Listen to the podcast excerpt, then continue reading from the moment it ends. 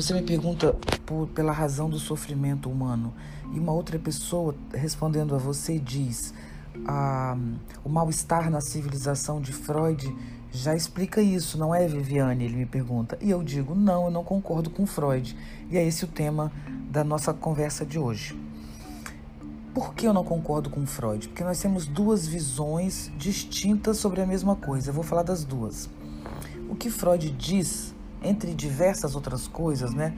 Mas sintetizando a, em relação à causa do sofrimento, o Freud diz que todos nós nascemos plenos, plenos de vida, de intensidade, de universo nos sentimos completos com o mundo. O mundo e nós mesmos somos uma única coisa. É como se respirássemos junto com todo o universo, como se fôssemos integrados à vida quando nascemos. Mas quando vamos crescendo, nós somos obrigados a aceitar limites, e isso é condição da vida em grupo, da própria vida, não só da vida em grupo, né? É condição da vida humana. Muitos animais, outros animais, todos os outros animais, já recebem esses limites instintivos, já nasce com esses limites. Então, por muito pouco tempo, um bebê animal que não humano é, precisa da participação da sua família, por exemplo.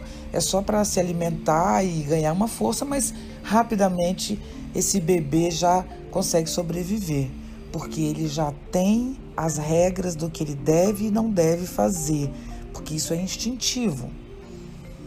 O modo de se relacionar com o mundo é dado, é inato, nasceu com ele.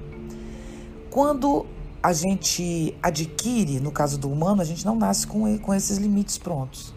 Nós nascemos abertos. Os limites, no caso do humano, são sociais e não naturais. Então, você aprende a se relacionar no Afeganistão, nos Estados Unidos, na Grécia ou no Brasil a partir de valores diferentes. Isso é o humano. O humano se adapta, se adequa aos limites que são dados pela sociedade. E as sociedades variam muito, os limites variam muito. Mas essencialmente, os limites dizem uma coisa: não. Você não pode é, ser inteiro. Você não é inteiro. Você é um grão de areia no universo, você tem um nome próprio e você tem que ser você e não o mundo.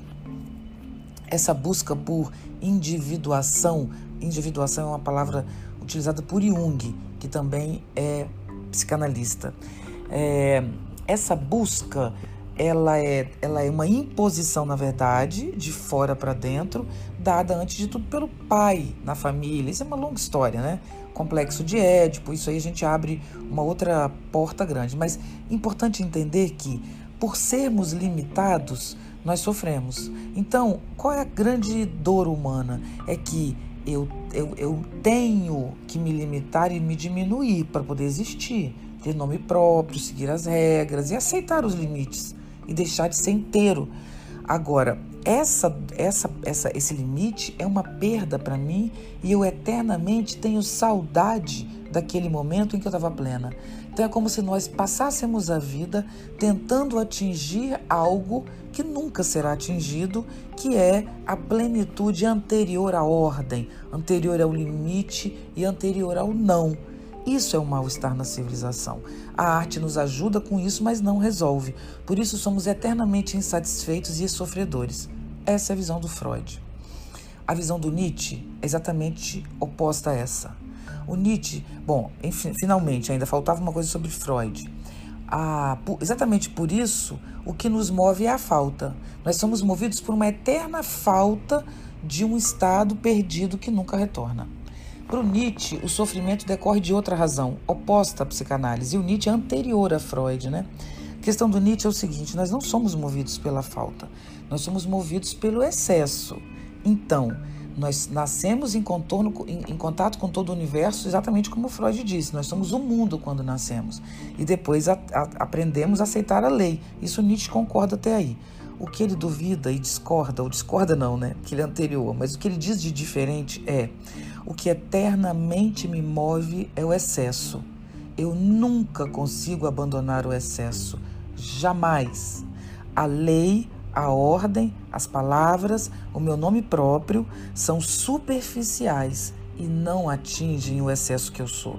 Eu permaneço sendo um excesso um caos, né, no sentido do excesso, porque o excesso não tem regra. Eu sou essa força excessiva e a minha luta é exatamente canalizar esse excesso. Então, o grande desafio para o Nietzsche é a expressividade, é a manifestação, é a criação de modos de canalização desse excesso como poten potencialização da força. Para o Nietzsche, o limite não é um mal, e nenhum erro e nenhum problema. O que o limite faz é produzir ainda mais excesso, e esse excesso canalizado é que necessariamente tem que sair em forma de potência. Então, nós somos um ser que tem que aprender a lidar com o excesso e ainda potencializar esse excesso, produzindo direções. Isso significa ação no mundo, significa desdobramento moral, desdobramento físico, significa ir eternamente além de si mesmo. O que marca a vida é a necessidade de expansão, é uma imposição de expansão. Nascemos para crescer, para nos, é, nos expandir. Nós crescemos para ser eternamente melhores e maiores do que somos. O grande desafio é, é ampliar a si e não o outro.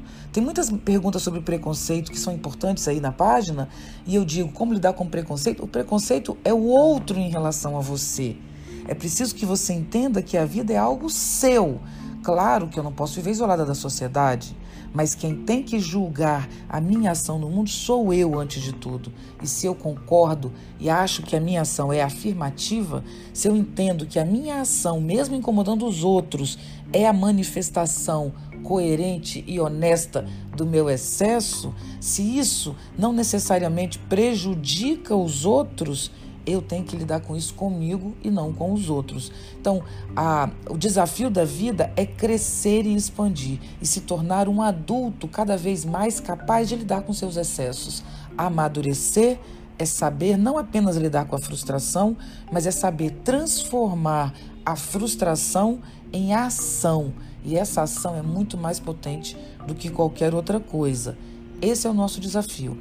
A psicanálise já pensa de outra maneira. A gente tem que processar a falta, porque somos eternamente seres em falta, nunca atingimos a plenitude. O, Nietzsche diz não, atingimos, atingimos a plenitude toda vez que criamos e somos parceiros da criação como é a própria vida. A vida é pura criação. Quando o ser humano consegue receber da vida intensidade e devolver em forma de criação, sim, ele encontra essa expansão, essa alegria e essa plenitude.